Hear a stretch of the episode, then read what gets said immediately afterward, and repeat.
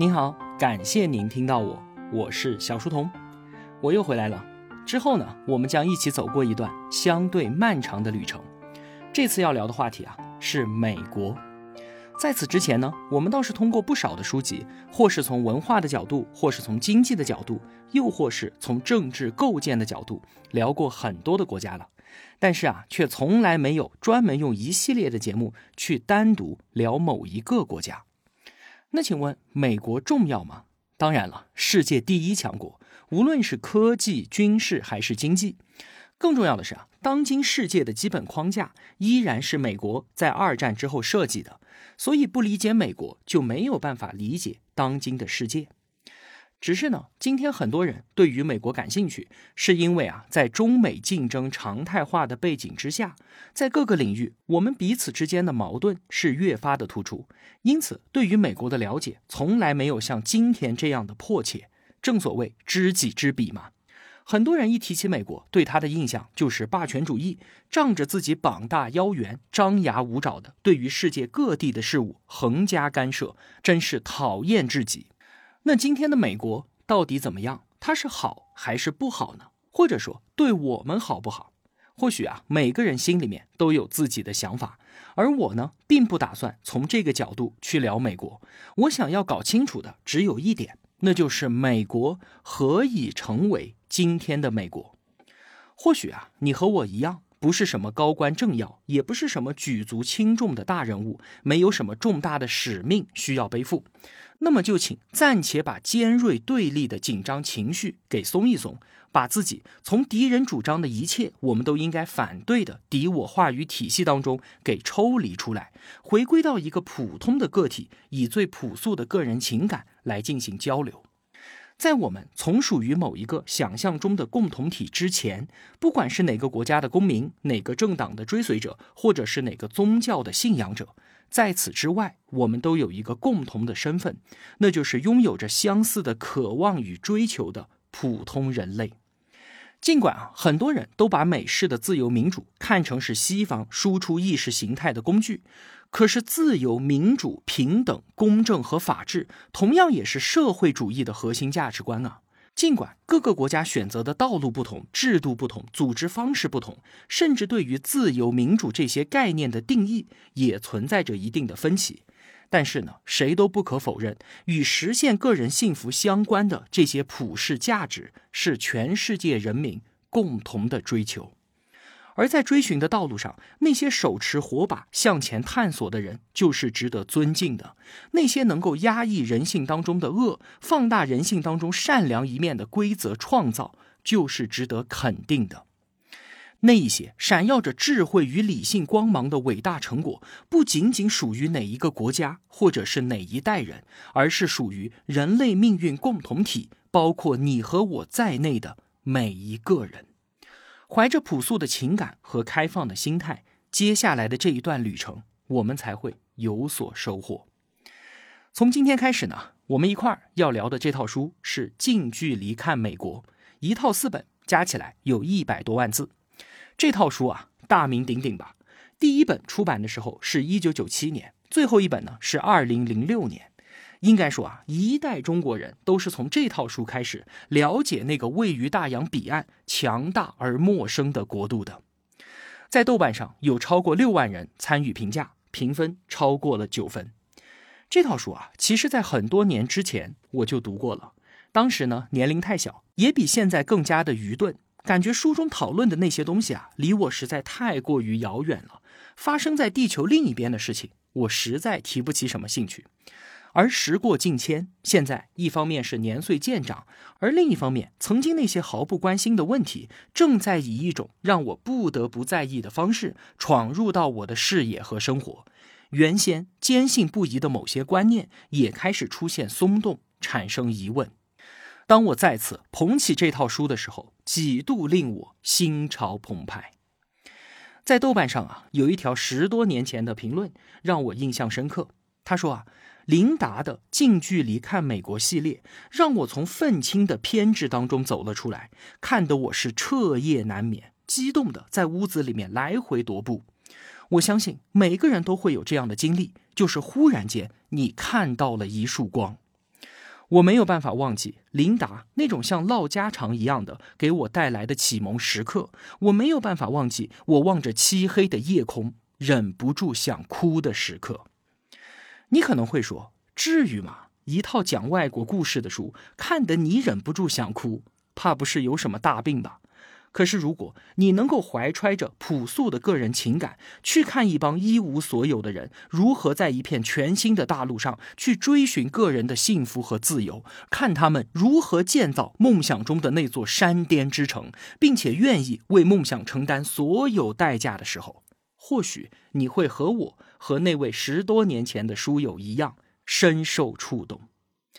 作者琳达是一个笔名，他并不是一个人。而是一对一九九一年移民美国的夫妻，他们漂洋过海的时候啊，已经四十岁了。这就意味着他们是以一个成熟中国人的视角去讲述他们在美国的所见所闻、所思所想。中美两种强势文化在琳达身上造成了激烈的碰撞，能给我们这些中文读者以强烈的代入感。琳达说。当两个文化大国正面遭遇的时候，彼此实际上是那么的陌生与困惑。他被夹在二者中间，能够清楚的看到各自的文化都有圆满的价值体系，有完全不同的语境和逻辑。很多时候，从同一个大前提出发，遵循着各自的逻辑往前走，竟然会得出两个风马牛不相及的结果，这让彼此之间的对话显得痛苦而吃力。在做出举手相迎或者是言辞相聚之前，还有一段相当艰苦而漫长的相互了解之路，必须要去走。不论一个国家看上去有多么坚硬的外壳，它都是由一个个普通人组成的。当人们能够成为朋友，交流变成友谊，相互了解，自然就开始了。任何一方能够以更加宽广的视角去看待世界，总归是一件好事儿。这段话是琳达在一九九六年的时候写下来的，而今天的我们呢，似乎距离他当年的愿望是越来越遥远了。你可能会说，这套书已经是二十多年前的了，会不会太过老旧、太过时了呢？这一点啊，你大可放心。一方面，美国的社会制度和价值观长时间以来都相当的稳定；另一方面呢，琳达是以自己所见的当下事件为切入点，寻找根植于美国历史当中的渊源。美国社会运行机制的底层逻辑它是什么？美国民众为什么会形成那样的价值观？琳达对于这些根植于美国历史当中的深层次问题的探究是全面而且深刻的。从另外一个角度来说啊，我们只有读过自己的历史，才能够真切的明白我们是如何从历史当中走到今天的。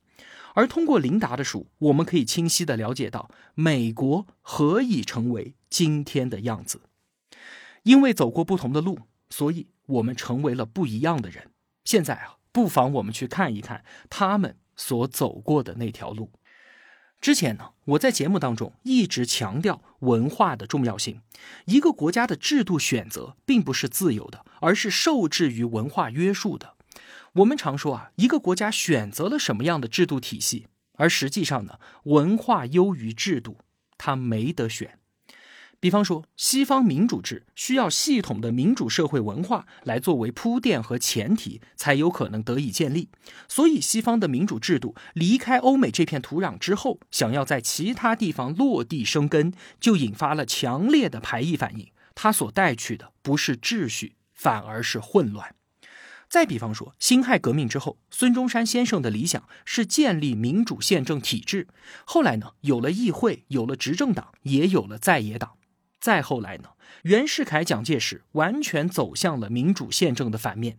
你当然可以归罪于这些头面人物，但是其根本的原因还是在于没有文化基础。即便我们主动选择了一项制度，它也一定会变形，最终荒废。民众观念的水位就决定了什么东西可以在这里顽强生长，而在此之上的，哪怕强加给他们，也只会迅速的消亡。这是我们之前在聊国际政治学的时候讲到的，其中的道理，同学们应该已经明了。想要了解美国，首先就要了解它的文化与价值观是如何形成的，这是美国大厦的地基。对于美国啊，你肯定听过这样的一番评论：说我们中华文明有五千年的历史，何其恢宏壮阔。而美国呢，从建国到现在，区区两百四十年，这样一个年轻的国家，有什么文化可言？确实，美国的历史很短，就算加上建国前一百多年作为英国殖民地的时间，也就短短四百年。在北美大陆上，没有巍峨的庙宇和教堂，没有欧洲文艺复兴时期那样精美的绘画和雕塑，这些东西它确实都没有。但是，美国完整的继承了欧洲近代一批思想家的先进思想，北美大陆是这套思想体系的实验场，其中就包括。约翰·洛克在《政府论》当中提出主权在民的自由主义思想，包括孟德斯鸠在《论法的精神》当中提出的以三权分立将权力关进笼子，包括卢梭在《社会契约论》当中提出的国家政府与公民社会之间的关系本质是契约，包括约翰·穆勒在《代议制政府》当中提出的代议制立法结构，还有亚当·斯密在《国富论》当中提出的看不见的手。自由市场经济理论，这一系列闪耀着理性光辉的伟大思想所构成的整个思想体系，在北美新大陆得到了最纯净的落实。这是美国文化的来源，而美国国家之所以强大，是这一思想文化体系得以充分伸展的结果。很多人啊，对于西方发达国家表现得非常不屑，说他们不就是强盗吗？不就是靠着殖民掠夺所获得的财富吗？但是，为什么那些被掠夺、被殖民的地方，那些原本拥有财富的地方，没有获得现代意义上的强大呢？这个问题啊，我们不必展开。想要深究的话，可以去听我之前解读过的《枪炮、病菌与钢铁》。我想强调的是，新思想、新文化的发生和弥散，是新文明结构得以建立的先声和前提。这是一个国家得以强大、一个民族得以复兴的必由之路。理解了这一点，才能够真正的理解当年在我们这片土地上，陈独秀、李大钊、鲁迅这些先驱他们在呐喊什么？他们为什么要如此的大声疾呼，传播西方的启蒙思想？我们说回美国，清华大学国家战略研究院的徐其玉教授，在他的付费课程《美国简史》当中啊，他把美国的精神内核分解成为了三个基因片段。分别是政治基因、宗教基因和联邦基因，总结的非常到位，这对我们理解美国有很大的帮助。关于美国历史啊，你可能听说过《五月花号公约》，它非常的重要。这四百年前的一纸公约，携带着美国的民主政治基因，被誉为是美国的出生证。话说一六二零年，这个时候啊，距离美国建国还有一百五十多年。一艘叫做“五月花号”的小破帆船，拉着一帮清教徒从英国来到了北美新大陆，在海上航行了六十六天，一群人吃喝拉撒全部都在船上，那个卫生条件有多么的恶劣，可想而知。一般来说啊，只要船一靠岸，人们是争先恐后的往岸上跑，一分钟都不想多待。但是五月花号上的这帮人却不一样，他们好好的围坐在船上，商量着一份契约文件。一般的移民来到北美都是经济驱动的，为了开荒致富，下船之后呢，就推举一个首领，带领大家卷起袖子，劳动致富，就开干了。但是这帮人不一样，他们带着宗教信仰而来，想要建立一个美丽新世界。所以呢，他们在船上商量，我们彼此平等自愿的建立契约，结为一个民众自治团体，保证遵循和服从之后共同建立的宪章和法律制度。船上四十一名成年男子都在这份契约上签了字，这就是大名鼎鼎的《五月花号公约》。这是一份行为契约，更是一份政治契约，规范的不仅是每个人的行为，更是未来社会的构建。后来，美国的政治理念和政治构建就都发端于此。要知道啊，当时的第一块殖民地弗吉尼亚，它的治理权是英国国王授予的。现在你们这帮人结成政治实体，实行法律制度，那请问英国国王同意了吗？当然没有，是他们自己赋予自己的权利。就此啊，确立了一条原则，那就是主权在民，权力来源于自己。我们在平等自愿的契约精神下实行自治，而这个思想是从英国带到新大陆的。后来。美国独立的合法性就来源于五月花号公约的自治原则，所以这份公约的历史地位才会被抬得这么高，被誉为美国的出生证，而不是更早的弗吉尼亚殖民地。在此后一百多年的时间里面，在这片全新的大陆上，五月花号公约当中的制度主义和政治契约精神，在传播扩散的过程当中，被无数次的反复确认、强化和实践，成为了美国精神内核最重要的组成部分。另外啊，你应该注意到了，五月花号船上是一帮清教徒，从英国过去的移民，大部分啊。都是清教徒，而美国人的政治基因和宗教基因是相伴而生的。怎么说？五月花号公约的第一句就是以上帝之名，他们来到这里的目的是为了实现上帝的荣耀，建立一个让全世界都瞩目于敬仰的山巅之城。而山巅之城这个说法就出自圣经新约，所以啊，这帮人从一开始就怀揣着强烈的宗教使命感。现在我们看美国人自命不凡，对于世界各地指手画脚，其实从根子上来说，就是这种宗教使命感在发挥作用。今天的美国啊，科技和经济已经高度发达了，但是依然有着浓厚的宗教色彩。尽管法律没有规定，但是美国总统就职的时候都会把手按在圣经上面宣誓。普通民众呢，美国人信教的比例要远远高于欧洲。宗教深入到每一个美国人的日常生活当中，那这帮清教徒带去的宗教基因，为什么能够在北美新大陆强劲生长呢？首先，北美条件艰苦，充满危险。五月花号那帮人啊，第一个冬天就因为饥饿和寒冷死了一半。那在这样的环境之下，人们当然更需要宗教的安慰。其次呢，虽然说环境艰苦，但是这里地广人稀，土地肥沃，只要足够的勤劳，就能够拥有自己的土地，生存下来。所以这片大陆从一开始就不同情穷人，在这样的环境之下，贫穷只能说明你这个人懒惰。而新教的教义也是鼓励人们开拓进取，用自己的双手去勤劳致富的。衡量一个人是不是对于上帝虔诚，不在于你做了多少祷告，而是在于你有没有用心的完成自己的工作。财富是上帝对于一个人勤劳诚信的奖赏，所以新教的教义就和当时北美的生存条件完美契合。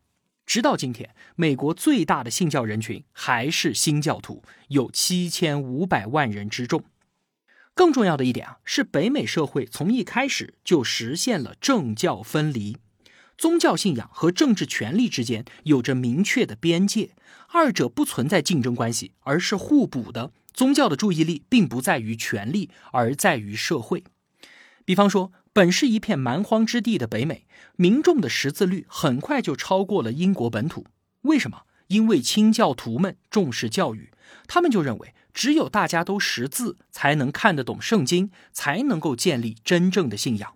哈佛大学在美国建国一百多年前的一六三六年就成立了，谁建的？就是教会。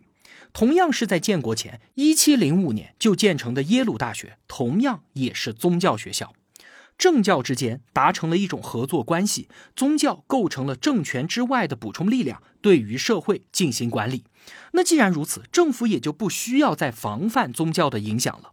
所以啊，美国几百年来政治在不断的发展，宗教也在不停的生长，最终就成为了美国精神内核的一部分。托克维尔在《论美国的民主》那本著作当中啊，一再的强调。在美国，宗教不但没有对自由和民主造成压制，反而起到了巨大的推动作用。这与宗教在欧洲长期以来所形成的神权压抑完全不一样。他断言，如果没有宗教精神的指引，就没有美国人人人生而自由平等的理念。最后，还有美国的联邦基因。美国的联邦制在我们中国人看来很特别。美国的五十个州和联邦政府之间的关系，跟我们的省与中央那样严格的上下级关系是完全不一样的。美国州一级的官员任免权根本就不在联邦政府，各州都拥有自己独立的行政体系和法律体系，中央是不能干预的。这就让我们很难理解，说一个国家竟然没有统一的领导，那他怎么集中力量办大事呢？为什么他没有和我们一样选择大一统呢？表面上的原因啊，是因为当年的英国殖民者在北美分别建立了十三个殖民地，也就是后来美国的十三个州，他们彼此之间存在着巨大的差异。比方说，南方以农业为主，搞种植园经济，大规模的使用奴隶。而北方呢，以工商业为主，自然就不需要那么多奴隶了。不同的经济方式就带来了不一样的社会价值和文化理念。那除了大的南北差异之外，各个殖民地之间也很不一样。比方说宗教，有的清教徒就相对宽容，天主教徒你也可以来；而有的呢，就专门立法，明确规定天主教神父不得前来传教，否则是要处死的。所以你看，各个州的多样性就使得美国难以强求大一统。但是啊，这只是表面原因，更深层次的原因是什么？还是文化和观念。我们不得不再次追溯到五月花号公约，他的民主自治的核心理念：权力不是上级赋予的，而是在平等自愿的基础之上，通过契约产生的自治。这种自治从最底层的社区开始，一帮人在一起形成了一个自治社区，社区再自愿联合形成了自治县，几个县再联合形成了某一块自治殖民地。所以，我们看到自治的权利是自下而上的，从社会的最底部开始，一层一层的垒起来。这是从思想观念和法理上就确立了每个殖民地的独立性。这种独立性在最开始的时候是非常容易被高级的权威所压制的，但恰巧当时的英国政府对于殖民地的管理非常的宽松，基本上没有对其进行压制。后来经过了一百多年的发展，北美民众的独立自治的思想就变得根深蒂固、不可撼动。而在美国建国之后，各州的想法都是：当年英国国王都没有剥夺我们的独立性，现在我们自己的联邦政府。就不可能做这件事情了。在观念的水位如此之高的情况下，美国根本就不可能推行中央集权的大一统。那既然各殖民地的差异如此之大，独立性又如此之强，为什么没有像欧洲那样碎裂成一地的小国家呢？因为啊，他们还有一个坚定的身份认同。这些人。大多数都是从英国来的移民，在独立之前的一百多年时间里面，他们都把自己看作是英国人，以至于后来独立战争都开打了，美国人都没有想过要成为一个独立的国家。那他们想的是什么？是我们依然是英国的公民，我们打仗只是为了争取高度的自治权，这只是一场内战。后来呢？独立战争打到第二年，因为形势所迫，美国人才不得不重新把这场战争定义为争取国家独立的独立战争。这种强大的身份认同，就从心理上把美国人给拧到了一块儿。我们彼此之间是一样的，和隔壁的法国殖民者、西班牙殖民者和印第安人是不一样的。徐其玉他就打了一个形象的比方，说美国就像是一盘水果沙拉。各个州就是里面各不相同的蔬菜水果，各自独立，但是呢，又装在同一个盘子里面。强烈的身份认同就是这个装着沙拉的盘子。独立战争之后，只不过是把盘子上面写的字从“我们都是英国人”改成了“我们都是美国人”。尽管彼此之间很不一样，但我们依然选择成为一个统一的国家。以上就是构成美国精神内核的民主基因、宗教基因和联邦基因。先把这些东西说清楚，对于我们理解之后的内容会有很大的帮助。好了，说到这儿，用了一整期节目来进行铺垫。从下期节目开始，我们就打开书本，跟随琳达的视野，一起近距离看美国。我们来好好的看看这个国家是如何成为今天的美国的。在这个过程当中，有什么东西能够让我们这些远隔大洋的东方人心潮澎湃呢？我是小书童，我在小书童频道与您不见不散。